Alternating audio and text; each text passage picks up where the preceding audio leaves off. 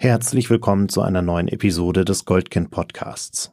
Mein Name ist Daniel Fürk und ich spreche heute mit Marie Merkel. Sie ist klinische Sozialarbeiterin und koordiniert die beiden Präventionsprogramme Verrückt, na und sowie Aufmachen, psychisch fit in Berufsschule und Beruf bei der Diakonie München und Oberbayern.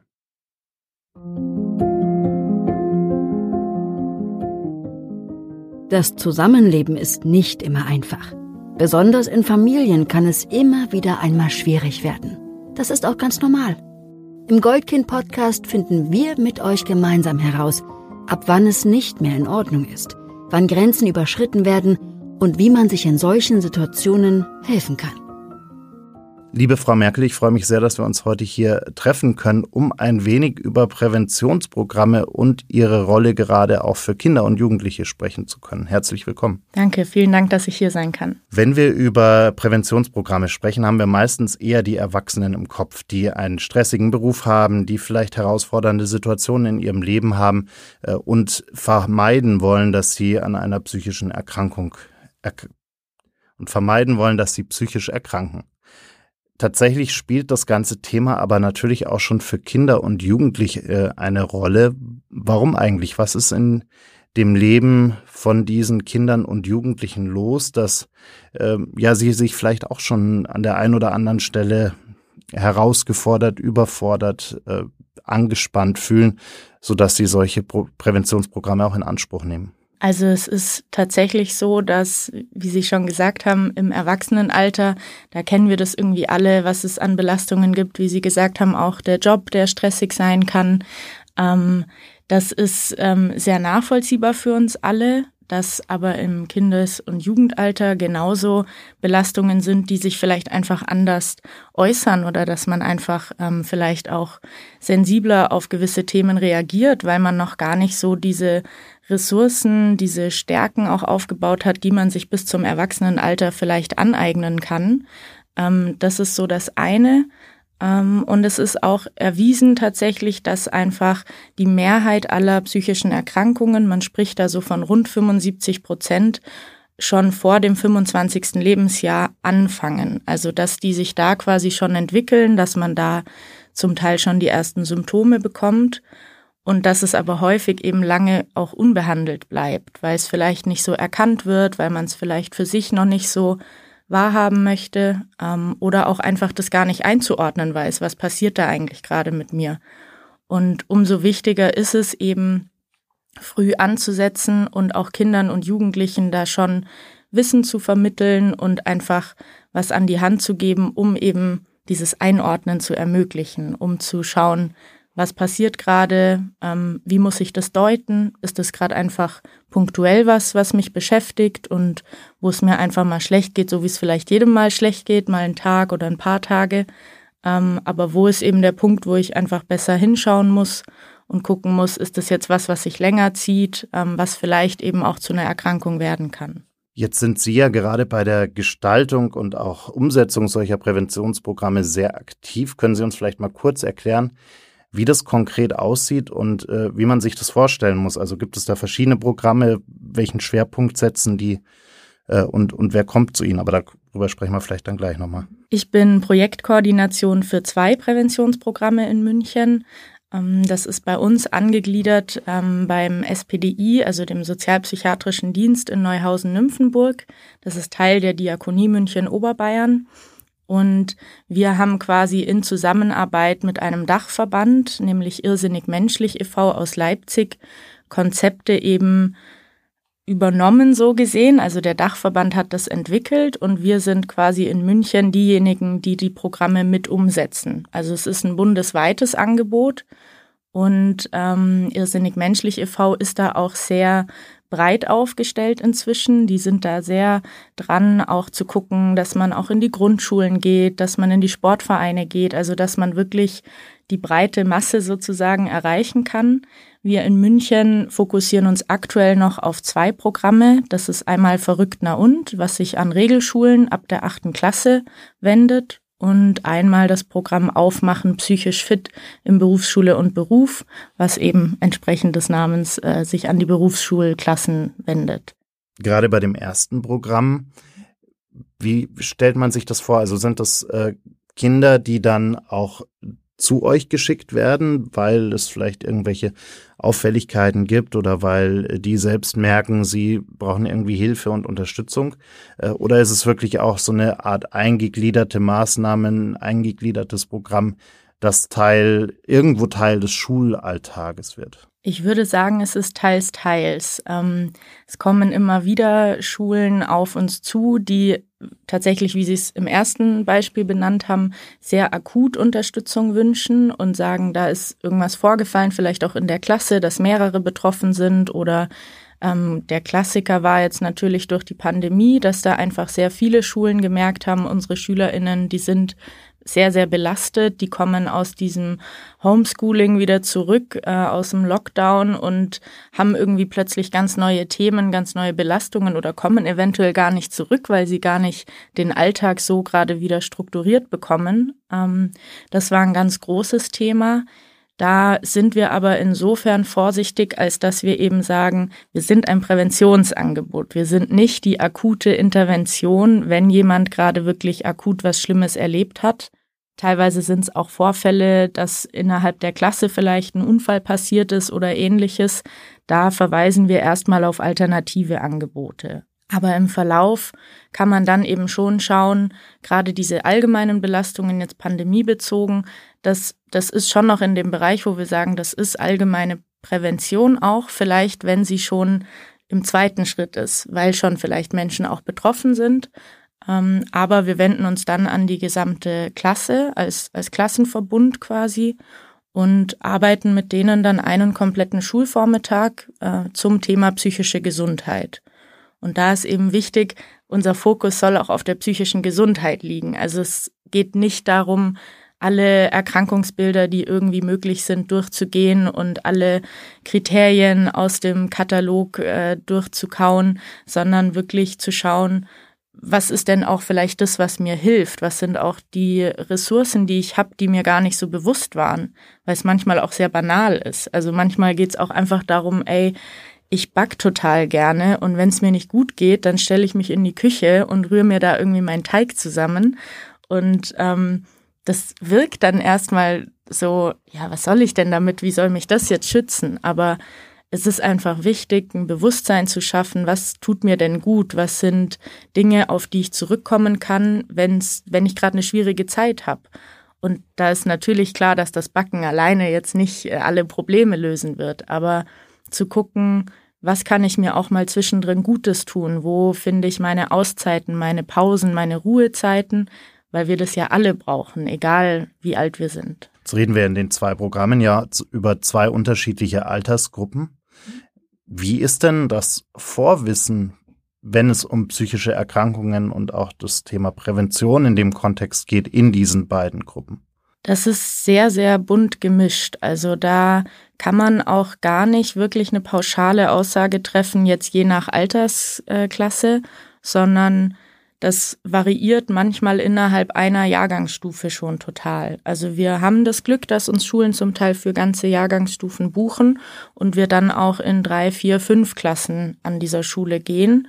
Und das ist immer wieder faszinierend, wie individuell sich diese Tage gestalten und wie unterschiedlich da der Wissensstand ist von so einem ganz krassen Selbstverständnis zu, ey, das ist doch ganz klar, jeder hat mal eine schwierige Zeit, jeder kann auch psychisch erkranken und wir müssen da irgendwie gut aufeinander gucken. Also wo da schon ganz viel da ist, zum Teil auch durch soziale Medien, durchs Internet, dass sich da viel damit auseinandergesetzt wurde, dass man vielleicht Mental Health Influencern folgt oder so. Ähm, und genauso gibt's auch Klassen, wo noch über die Frage, kann denn jeder potenziell mal erkranken, ganz wild diskutiert wird und man dann doch wieder Stereotype hört, dass das ja was mit Charakterschwäche oder Charakterstärke zu tun hat. Ähm, also das ist sehr, sehr vielfältig und es ist aber auch uns wichtig, die Offenheit zu haben und den Rahmen zu schaffen, dass jeder erstmal alles auch erzählen darf und auch seine Meinung erstmal kundtun darf.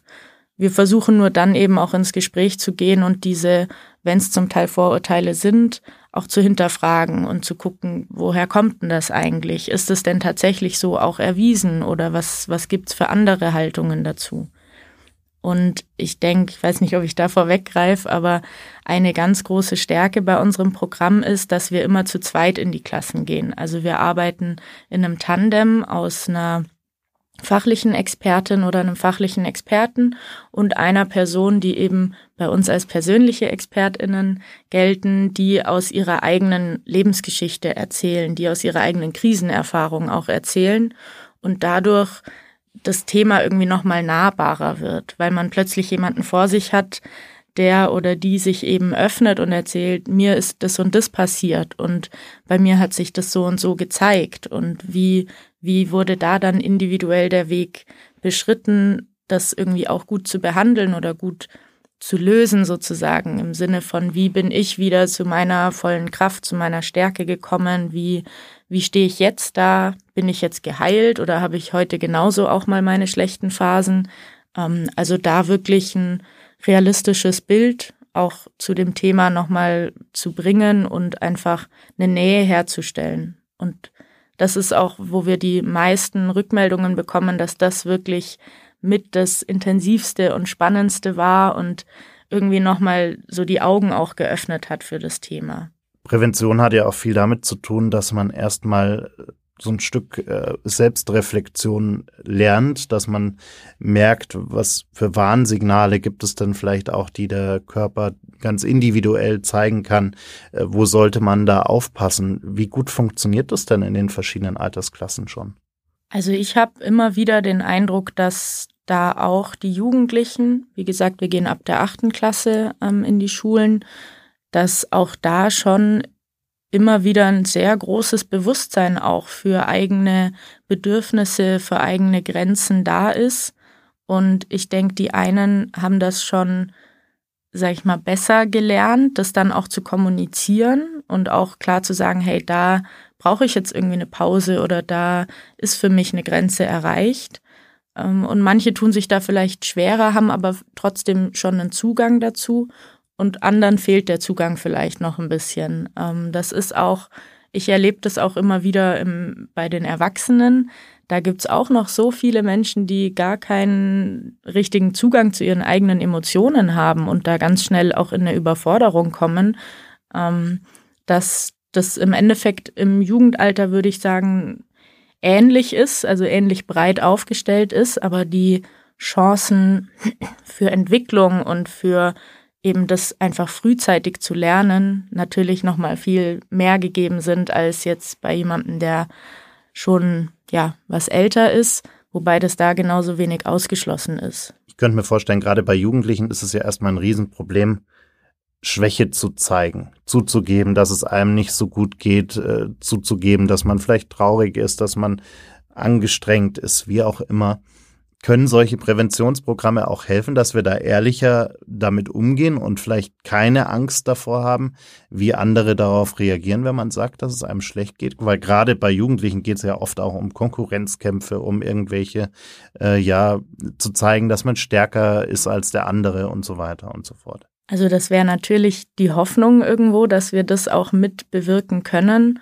Und wir erleben das schon auch immer wieder so. Also ich bin immer wieder fasziniert und auch alle anderen äh, bei uns im Team, die in die Klassen gehen, erleben das immer wieder, wie viel Offenheit auch dann da ist, sich tatsächlich auch aus einer persönlichen Erfahrung mitzuteilen. Also auch die Schülerinnen, die dann wirklich auch intensive persönliche Erlebnisse teilen und dann gar nicht unbedingt super intensiv im Sinne von jetzt, ich muss ganz detailliert meine Lebensgeschichte erzählen, sondern wo manchmal auch ganz beiläufig kommt, ah ja, Mensch, jetzt wo ihr das erzählt, das kenne ich, weil meine Mama, wenn die ihre manischen Phasen hat, dann verhält die sich auch so und so. Oder wo dann in einem Nebensatz erwähnt wird, dass der Onkel sich suizidiert hat vor einigen Jahren und was das irgendwie auch für die Familie bedeutet hat. Und das ist ähm, ganz ja berührend auch zu sehen, mit welcher Normalität fast schon das teilweise auch geteilt wird. Und genauso gibt's natürlich auch die Schülerinnen, die eher still sind, die sich vielleicht nicht so viel einbringen, aber wo man trotzdem immer wieder auch am Verhalten oder an der Mimik, an der Körperhaltung merkt, die sind trotzdem total präsent. Also da sage ich auch ähm, unserem Team immer wieder, lasst es nicht außer Acht. Also ärgert euch nicht, wenn Leute vielleicht weniger aktiv sind, weil die nehmen trotzdem ihre Teile irgendwie mit und die nehmen, die hören trotzdem zu und äh, ziehen da trotzdem das für sich raus, was sie brauchen. Und ich denke, manche brauchen da vielleicht ein bisschen länger, um sich auch selber zu öffnen. Und gleichzeitig finde ich es aber auch völlig legitim, wenn man sagt, ich muss jetzt vielleicht nicht unbedingt vor meiner ganzen Schulklasse mich öffnen. Also das ist auch gar nicht das Ziel oder das Anliegen. Es ist schön, wenn es so läuft und wenn das funktioniert. Aber wir verweisen auch natürlich immer darauf, wo kann ich mich denn jetzt auch im Anschluss, wenn ich irgendwie merke, da sind noch Themen, die mich beschäftigen, wo kann ich mich da hinwenden? Sowohl innerhalb der Schule als auch im privaten Umfeld, als auch wirklich bei professionellen Anlaufstellen. Also das ist uns immer ganz wichtig, weil wir sind halt einen Vormittag da und den gestalten wir gerne und so gut es geht und so intensiv wie möglich. Aber dann gehen wir halt auch eben wieder und dann muss irgendwie das restliche System und auch das Schulsystem irgendwo wieder greifen. Wenn wir uns so einen Vormittag mal ganz konkret anschauen, wie ist der denn strukturiert? Was genau machen Sie da mit den Jugendlichen? Also wir unterteilen den Tag immer so ein bisschen in drei Teile, weil das ja auch sechs Schulstunden sind. Dann kann man quasi immer eine Doppelstunde bis zur Pause gut verplanen. Und am Anfang ist es wirklich die ersten zwei Stunden ganz viel kennenlernen, ankommen, wer sind wir, ähm, was bringt die Klasse so mit an, an Themen, an Interessen. Wir arbeiten sehr gerne gerade am Anfang mit Positionierungsfragen. Das heißt, wir stellen eine Frage und jeder und jede soll sich dann individuell im Raum verorten, wie sie sich quasi zu der Frage positionieren möchte. Also das wäre dann beispielsweise, wie vorhin gesagt, denkst du denn, jeder Mensch kann potenziell psychisch erkranken? Und dann stellt man sich eher zu Ja oder zu Nein oder in die Mitte und ähm, kriegt dadurch auch schon nonverbal irgendwie einen Einblick, wie wie ist denn so die, die Haltung der jeweiligen SchülerInnen oder der, der Klasse? Weil manchmal ist auch wirklich ein ganzer Pulk, der sich äh, in eine Richtung bewegt.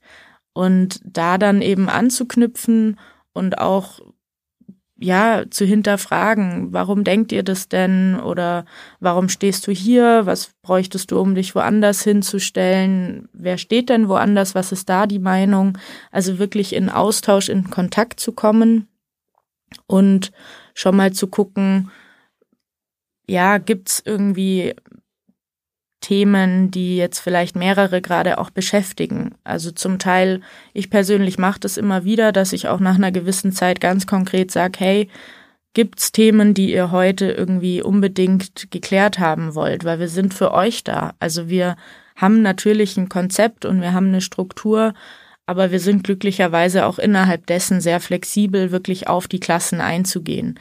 Sonst würde das meinem Empfinden nach auch gar nicht funktionieren, weil die eben so unterschiedliche, ähm, unterschiedliches Vorwissen mitbringen und unterschiedliche Interessen auch. Und dadurch auch wenn es immer platt klingt und wenn das wahrscheinlich jeder und jede von der jeweiligen Arbeit behauptet, ist es wirklich jedes Projekt individuell unterschiedlich. Und wir haben dann eben auch im, im zweiten Block, ähm, wollen wir das eben auch vertiefen. Da versuchen wir oft mit Gruppenarbeiten auch zu arbeiten, zu verschiedenen Fragestellungen eine meiner Lieblingsmethoden bei den Gruppenarbeiten ist eben der Notfallkoffer, wo es genau darum geht zu schauen, wir haben quasi im, im physischen, im somatischen Bereich, im medizinischen Bereich, jeder muss immer einen Erste-Hilfe-Koffer im Auto haben, ähm, jeder muss irgendwie dafür vorbereitet sein. Was ist denn eigentlich unser Erste-Hilfe-Koffer für die Psyche? Was, was müsste ich da quasi reinpacken, um, wenn ich einen Notfall habe, mir selber irgendwie gut zu helfen oder vielleicht auch anderen gut zu helfen. Und da eben zu sammeln, ähm, was, was braucht's da alles. Und dann der dritte Teil ist eben immer, dass dann die persönliche Expertin oder der Experte erstmal überhaupt offenbaren, dass sie da sind, weil sie eine eigene Geschichte haben. Das wissen die SchülerInnen vorher nicht. Und das hat immer den schönen Moment, der Überraschung und auch so sich selber nochmal zu hinterfragen, ähm, weil wir immer wieder dann auch die Rückmeldungen bekommen haben, ah krass, ich hätte es gar nicht gedacht, dass die Person so viel Krasses schon erlebt hat in ihrem Leben, ähm, weil man es eben den Menschen nicht ansieht. Also das finde ich auch immer ein wichtiges Learning. Und der letzte Block ist da wirklich, da nehmen ähm, wir Fachlichen uns auch komplett zurück, ausschließlich die persönlichen ExpertInnen, die einfach ganz in Ruhe von sich erzählen, ganz, ganz viel Raum für Fragen lassen und dadurch auch nochmal echt ein schöner Austausch entsteht. Und das ist wirklich eine große Stärke, dass da eigentlich alle, die bei uns mitarbeiten, eine ganz große Bereitschaft mitbringen, sich wirklich jeglichen Fragen zu stellen. Also das habe ich bisher noch nie erlebt, dass jetzt wirklich gesagt wurde, ey, das, das geht mir zu weit, sondern da sehr, sehr offen sind zu erzählen aus ihrem eigenen Leben. Gerade wenn man so tief auch in solche Themen und Beispiele hineingeht, könnte ich mir vorstellen, dass vielleicht auch bei dem einen oder anderen Jugendlichen da irgendwo was getriggert wird aus der eigenen Lebensrealität ähm, und, und das dann vielleicht auch recht intensiv hochkommt. Äh, wie gehen Sie denn mit solchen Situationen um? Also wir haben das schon immer wieder mal, dass auch Schülerinnen sich eine Pause nehmen, kurz rausgehen.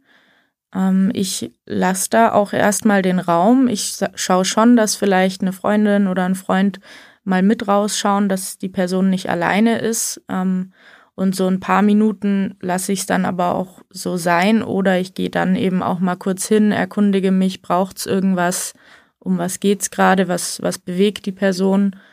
Ähm, und häufig fängt sich das dann auch relativ schnell. Wir haben aber auch immer wieder, dass nach einem Schulprojekt auch nochmal SchülerInnen kommen und eben eigene Themen mit einbringen. Und da haben wir zum Teil dann auch schon insofern weitervermittelt, als dass wir auch dann gemeinsam ins Sekretariat gegangen sind und einen Termin bei der Schulpsychologin ausgemacht haben, dass einfach klar ist, da gibt's dann auch den geeigneten Rahmen, ähm, um eben nochmal intensiver auch zu sprechen und an den Themen zu arbeiten, wenn das gewünscht ist. Und versuchen natürlich ähm, auch punktuell situativ so gut es geht zu entlasten, aber eben auch bei Bedarf weitere Schritte mit, mit einzuleiten. Also das ist schon selbstverständlich, dass wir da dann nicht einfach sagen, so, jetzt, jetzt sind wir raus, da, da sind wir nicht mehr zuständig. Ähm, das versuchen wir schon, so gut es geht, irgendwie mit einzufangen. Wir reden ja immer viel davon, dass äh, psychische Erkrankungen eher zunehmen, dass sich das Problem eher verstärkt. Äh, ist das was, was Sie auch an den Schulen äh, sehen, was Sie auch schon bei den Jugendlichen erkennen können? Also das eine ist natürlich, dass es jetzt ja gerade die letzten Jahre pandemiebedingt auch einfach sehr viel Forschung zu dem Thema nochmal gab und es ja tatsächlich gerade auch im Kinder- und Jugendbereich erwiesen ist, dass da einfach die Belastung enorm angestiegen ist. Subjektiv jetzt für die Schulklassen erlebe ich es ähnlich, einfach allein dadurch, ich bin in der Koordinierungsrolle, ich bekomme die ganzen Anfragen der Schulen und da merkt man einfach, da ist ein anderer Druck dahinter, auch von Seiten der Schule, weil die einfach den Druck wiederum in den Klassen irgendwie merken. Ähm, es ist dann aber eben auch immer wieder spannend zu sehen, wie vielfältig die Themen in den Klassen sind, weil schon auch, wir hatten es vorhin, was ist denn der Unterschied Erwachsene, Jugendliche, was sind so die Themen? Ich habe zunehmend den Eindruck, die unterscheiden sich gar nicht mehr so sehr. Also natürlich hat jetzt ein Jugendlicher, eine Jugendliche keinen Stress im Job, wobei kommt drauf an, ob sie einen Nebenjob hat, ähm, sondern da ist natürlich dann einfach viel Schulstress auch, weil das ist halt so deren Alltag gleichzeitig aber auch wirklich die ganzen gesellschaftlichen Themen, die wir alle haben. Die Klimakrise, die Kriegssituationen in diversen Ländern, ähm, wo man einfach merkt, da ist eine Belastung da, es ist ein Bewusstsein für die Themen da, weil man kommt ja gar nicht mehr drum herum, die Themen irgendwo ständig präsent zu haben über diverse Medien, auch über soziale Medien. Und ich glaube, da hat sich schon vieles verändert, weil man einfach viel, viel mehr mitbekommt und dem auch nicht so ganz, nicht so ganz rauskommt aus dem Ganzen. Und ich erinnere mich noch gut an SchülerInnen, die eben auch mal meinten, das Schwierige an sozialen Medien für sie ist neben den klassischen Themen mit Vergleichen und Körper, Körperimages, ähm, dass dass man immer das Gefühl hat, ich muss zu allem eine Meinung haben und ich muss zu allem mich irgendwie positionieren. Und wenn ich das nicht mache, dann vertrete ich quasi die falsche Meinung.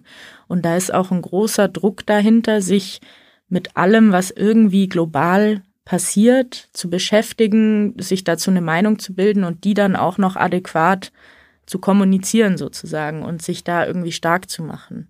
Es gibt ja schon seit vielen, vielen Jahren immer stärker werdende Forderungen, dass das Thema äh, psychische Gesundheit auch einen festeren Platz in den Lehrplänen an den Schulen bekommt.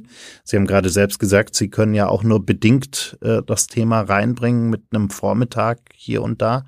Hm, Warum fällt uns das oder warum fällt dem Bildungssystem das immer noch so schwer, dieses Thema einfach mal stärker zu verankern? Wir lernen so viele Dinge in der Schule, die wir vielleicht alle im Leben gar nicht mehr so wirklich brauchen, aber gerade solche Dinge, die wir eigentlich täglich bräuchten, darüber lernen wir so gut wie gar nichts.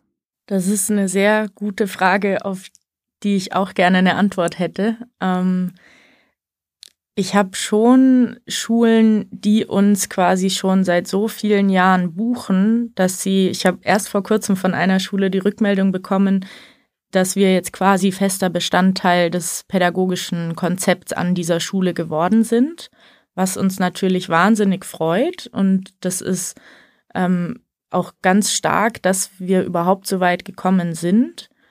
Gleichzeitig ist einfach die Schwierigkeit, dass auch wir aktuell keine dauerhafte Regelfinanzierung haben. Das heißt, wir sind an dieser Schule einerseits fest etabliert, wissen aber nicht, ob wir in einem Jahr noch existieren werden, weil da einfach die Finanzierung nicht hundertprozentig gesichert ist und da wird's dann irgendwo schwierig. Also da ist schon die Frage, wie kann man das auf eine Ebene heben, wo es einfach auch sichergestellt ist, dass dieses Angebot auch weiter laufen kann. Und das ist jetzt gar nicht ausschließlich unser Thema, äh, sondern das ist allgemein im Präventionsbereich ein Thema. Das sind alle großen Anbieter in München, sind da immer wieder am Kämpfen und nicht nur in München. Also ich erlebe das im ganzen Netzwerk von uns, dadurch, dass der Dachverband eben bundesweit tätig ist. Das ist an allen Ecken und Enden immer wieder eine Schwierigkeit. Wir haben jetzt ähm, mit eben Irrsinnig Menschlich e.V. die ja, die Freude, sage ich mal, oder das Glück, äh, dass tatsächlich jetzt in Bayern ähm, das Gesundheitsministerium und das Kultusministerium die Schirmherrschaft übernommen haben, was schon mal ein wichtiges Zeichen ist. Gleichzeitig ist es halt trotzdem erstmal noch keine Finanzierung. Also das ist jetzt erstmal schön zu sehen, die Dringlichkeit wird gesehen, die Wichtigkeit wird anerkannt und es wird unterstützt. Aber es muss eben auch längerfristig geklärt werden, wie kann das irgendwie auch finanziell weitergehen, weil so gerne wir das machen, äh, es ist ein qualifiziertes, hochwertiges Angebot äh, mit entsprechend qualifiziertem Personal und da steckt, da braucht es einfach auch Gelder dafür, um das irgendwie sicherzustellen. Und das kann ich aktuell auch nicht beschönigen. Da sind wir immer wieder am Gucken. Ähm, es gestaltet sich schwierig, weil gerade Personalkosten auch von Stiftungen häufig nicht übernommen werden. Also da müssen wir gucken. Ich hoffe, dass sich eine gute Lösung finden lässt, aber ich habe leider auch noch keine Antwort, wie das irgendwie besser etabliert werden kann oder warum es das aktuell noch nicht ist. Ich glaube, häufig ist der Trugschluss, dass man sagt, ja Mensch, Prävention ist halt nicht klassisch messbar und deshalb ist quasi der Nutzen auch nicht klassisch messbar. Und natürlich geht es gerade bei Geldgebern logischerweise darum, wie viel nützt uns das, ähm, lohnt es sich da zu investieren. Und ich glaube, da muss man anfangen umzudenken und zu schauen, was kann Prävention bewirken, nämlich sehr, sehr viel. Es kann vieles auch verhindern. Es bringt eine neue Sensibilität, früher anzusetzen und dadurch hoffentlich auch gewisse Ausprägungen an Erkrankungen und Krankheitsverläufe zu verhindern und dadurch ja wiederum auch weitergedacht, potenzielle Krankenhauskosten zu verringern, ähm, allerlei Gesundheitskosten im Endeffekt zu verringern. Und das wäre so mein Wunsch, dass man da auch irgendwo umdenkt und das nochmal anders aufzieht. Ja, vor allem das eine sind die Kosten, das andere ist ja eine, eine potenzielle Mehrbelastung für ein ohnehin schon wahnsinnig angespanntes System, äh, wo wir uns ohnehin schon schwer tun, Therapieplätze zu finden äh, und so weiter. Ähm, also ja, Kosten natürlich, aber auf der anderen Seite auch eine Entlastung des Systems, wenn wir, wenn wir akute Krankheitsfälle äh, vermeiden an der Stelle, oder? Auf jeden Fall. Also das ähm, ist schon in meinem Empfinden auch bedenklich, wo wir da aktuell mit dem Gesundheitssystem stehen oder zusteuern. Und ähm, das ist definitiv ein großer Faktor, dass man sagt, alles, was sich da auch verhindern lässt, ist individuell für die Person ein Riesenglücksgriff. Das ist aber auch für uns als Gesellschaft und als Gesundheitssystem auf jeden Fall ein Mehrwert. Also würde ich sofort teilen. Ja. Es ist ja eigentlich, es ist ja eigentlich auch ein Stück weit absurd, dass alle Leute, die wir auch hier in diesem Format sitzen haben, sind unfassbar engagiert und tun in der Regel immer viel mehr, als sie eigentlich müssten. Also wenn man es jetzt mal an Arbeitsstunden misst, an Engagement über die Arbeit hinaus, an äh, allen möglichen Aktivitäten und dem ganzen Herzblut, was man da reinsteckt. Und nur dieses Mehr an Engagement, dieses zusätzliche Herzblut ermöglicht ja überhaupt, dass dieses System irgendwie gerade noch so funktioniert, wie es funktioniert. Weil wenn jeder Dienst nach Vorschrift machen würde, dann würde das alles irgendwie in sich äh, kollabieren und zusammenstürzen. Ist doch eigentlich eine absurde Situation. Wir müssten doch eigentlich ein Setup haben, sage ich jetzt mal, wo jeder mit einem normalen Arbeitspensum, mit einem erwartbaren normalen Arbeitspensum ähm, diesen ganzen Laden sozusagen am Laufen halten könnte. Auf jeden Fall. Also das wäre absolut wünschenswert und ich muss sagen, ich glaube, man würde schon unabhängig vom Arbeitspensum, also Finanzen ist einfach so ein großes und wichtiges Thema. Wenn das geregelt wäre, das würde so viel Entlastung bringen, so viel Entspannung reinbringen, dass, ähm, dass man dann auch wirklich in Ruhe die Zeit, die man eben als Arbeitszeit hat, ähm, auch nutzen kann, um wirklich zu schauen, wie kann denn sinnvoll inhaltlich weitergemacht werden, weil so dreht sich natürlich auch äh, vieles von diesem Pensum, was Sie erwähnt haben, darum zu schauen, wie können wir eigentlich überhaupt am Laufen bleiben und gar nicht so sehr, wie können wir vielleicht dem Bedarf wirklich gerechter werden, weil wir, wir persönlich sagen weiterhin Schulen regelmäßig ab, weil wir die Kapazität aktuell nicht haben, weil wir jetzt schon bis Weihnachten eigentlich ausgebucht sind. Und ähm, das ist immer wieder ärgerlich, weil es ja so schön ist und so wichtig ist, dass die Schulen auf uns zukommen und das Angebot auch zunehmend zu schätzen wissen und buchen möchten und umsetzen möchten. Aber die Kapazität ist aktuell leider noch nicht ausreichend da. Und jetzt aus unserer Perspektive, wir würden natürlich längerfristig auch gerne schauen, dass wir den Radius vielleicht erweitern können, weil wir auch Anfragen aus den Landkreisen haben. Ich bekomme zum Teil Anfragen aus Augsburg, aus Landshut, ähm, also aus ganz anderen Ecken nochmal, weil da einfach die Angebote zum Teil fehlen oder irgendwo nicht, nicht äh, das decken, was der Bedarf ist. Und daher ja, es, es wäre eine Riesenerleichterung, wenn man da einfach so eine Sicherheit hätte und sich wirklich auf das Eigentliche fokussieren könnte. Dann hoffen wir mal, dass uns Verantwortliche zugehört haben und wir hier vielleicht ein Stück weit ein bisschen einen Denkprozess anstoßen konnten, dass wir hier zum einen wirklich Programme wie äh, diese, über die wir heute gesprochen haben, brauchen und wir da auch wirklich eine langfristigere, eine sichere Finanzierung hinbekommen müssen, damit wir sowas nicht nur irgendwie am Leben halten können, sondern auch noch ausbauen können.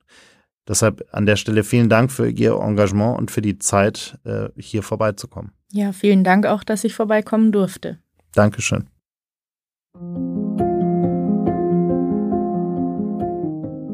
Vielen Dank fürs Zuhören. Wenn dir diese Episode des Goldkind Podcasts gefallen hat, folge uns bei Spotify, Apple Podcasts oder wo auch immer du gerne Podcasts hörst. Unter goldkind-stiftung.com findest du weitere Informationen und hilfreiche Tipps und Tricks für die herausforderndsten Situationen des Zusammenlebens.